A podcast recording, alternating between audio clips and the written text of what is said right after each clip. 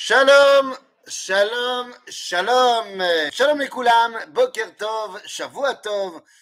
Et ce matin, eh bien écoutez, dans la petite vidéo du dimanche, euh, la petite vidéo qui n'est pas une vidéo euh, sur un thème précis, eh bien je voulais revenir avec vous sur une question qui m'a été posée ce Shabbat. Une question fondamentale, une question qui est en fait l'une des bases du judaïsme. Mais qu'est-ce que c'est qu'une marloquette? Ben oui, parce que ce Shabbat, on a lu à la synagogue la paracha de Beau, et donc on a vu à la fin de la paracha ces fameux versets que tout le monde connaît, Vayu les zikaron benenecha, totafot, les zikaron benenecha, les ot C'est-à-dire que tous ces versets qui nous parlent d'Etfilin. Et donc quelqu'un m'a dit, mais enfin, Akadosh Baruch quand il a parlé à Moshe et qu'il lui a expliqué, Vayu les ot les zikaron benenecha, totafot benenecha, il lui a dit c'est les tfilines. Rachid nous dit c'est les tfilines. Et donc, il a dû lui expliquer à Moshe comment est-ce qu'on faisait les tfilines. Est-ce qu'on faisait euh, euh, les parachutes dans ce sens-là ou dans ce sens-là?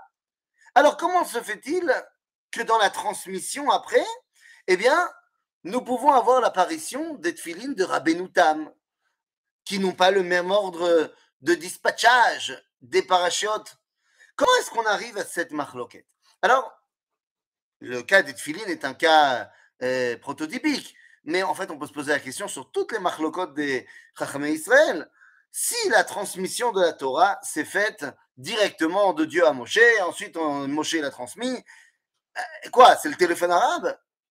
Rabotai, de quoi sommes-nous en train de parler?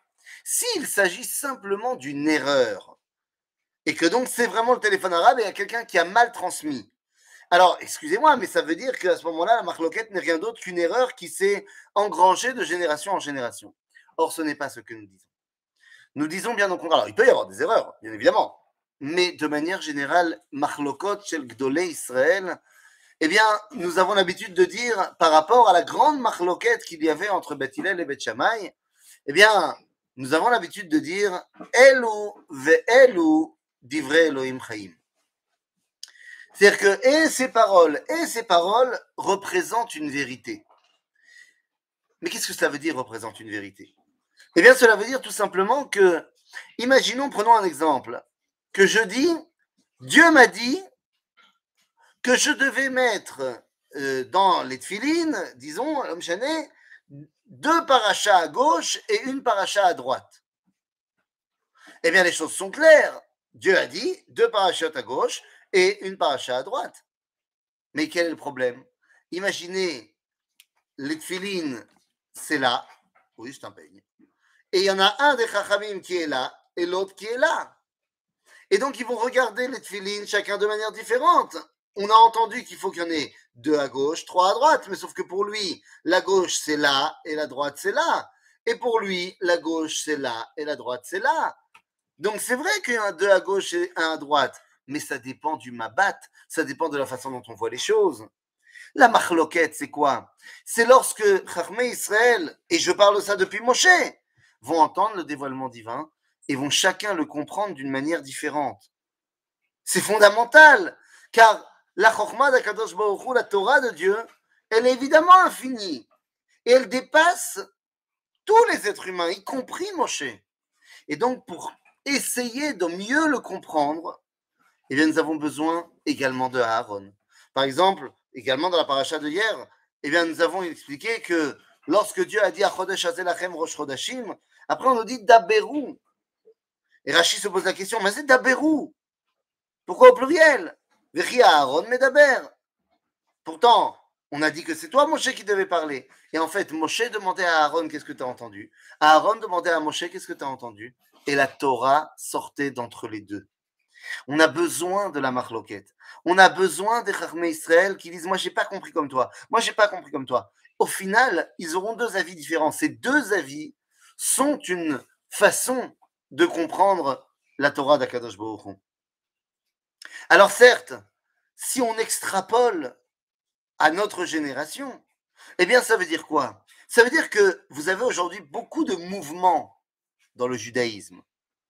Et à la condition que ces différents mouvements s'inscrivent dans la transmission de la tradition d'Israël, alors eh bien, tous ces mouvements sont légitimes car ils ont quelque chose à nous apporter. Que ce soit la tradition ashkénaze, tradition séfarade, que ce soit le monde qu'on va appeler aujourd'hui Haredi orthodoxe, que ce soit le monde chassidique, que ce soit le monde sioniste religieux, eh bien, et, j'en passe, c'est des meilleurs, hein, évidemment.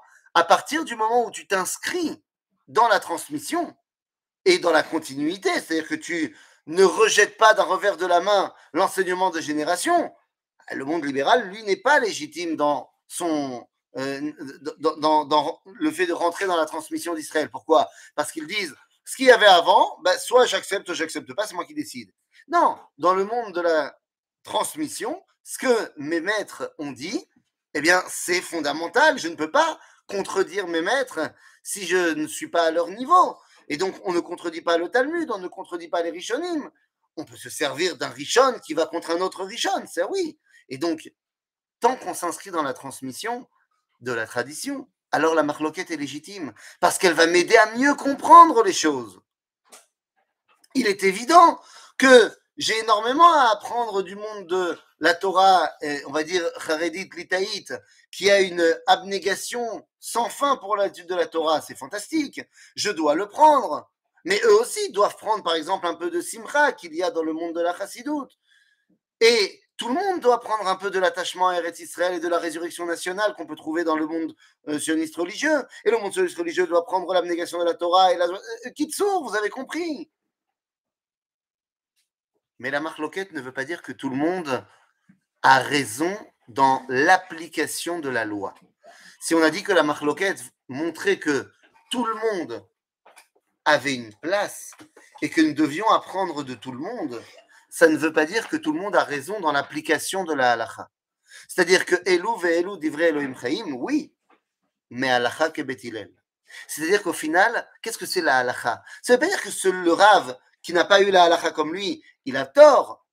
Ça veut dire que aujourd'hui, ici et maintenant, eh bien, ce n'est pas cet avis-là qui nous permet le mieux de dévoiler la volonté de Dieu. Mais ça ne veut pas dire que l'autre a tort. La halacha, elle va évoluer, Baruch Hashem, de génération en génération. Et des fois, on va être possède comme ça, et des fois, on va être comme ça.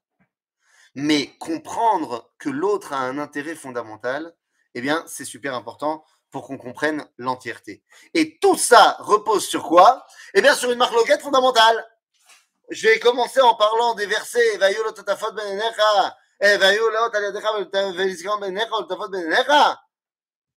Rachid nous a dit c'est les tfilines. Seulement son petit-fils, Rashbam, ne dit pas du tout. C'est pas les tfilines.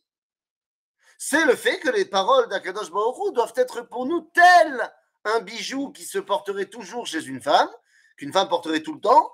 Eh bien, de la même façon qu'elle a tout le temps sur elle son bijou, moi, je dois tout le temps avoir en moi les paroles de la Torah. Ah bon? Mais alors, d'où apprend-il les tfilines, le Eh bien, il nous dit, c'est pas marqué dans la Torah, les tfilines c'est marqué dans la tradition orale. Dans la Torah orale, j'ai appris qu'il fallait faire les. Et ça, c'est fondamental parce que ça veut dire quoi? Ça veut dire que toutes les halachot, tous les enseignements de la, du qu'est-ce qu'on fait, eh bien, on les apprend de la transmission orale. Des fois, elles sont marquées également, mais c'est pas de là qu'on les apprend. On les apprend de la tradition orale qui se transmet de génération en génération depuis mon cher Rabbeinu jusqu'à aujourd'hui. Et c'est pourquoi le Talmud nous dira dans le traité de Chagiga, O chavruta, o mituta. Ou tu as une chavruta, ou tu es mort. Ça veut dire quoi? C'est-à-dire que si tu es seul à essayer de comprendre le dévoilement divin, tu n'y arriveras pas. Il te faut quelqu'un qui est face à toi et qui va te porter la contradiction pour que tu puisses, grâce à lui et qu'il puisse, grâce à toi, essayer de dévoiler mieux Dvar Hashem Baolam. À bientôt, les amis.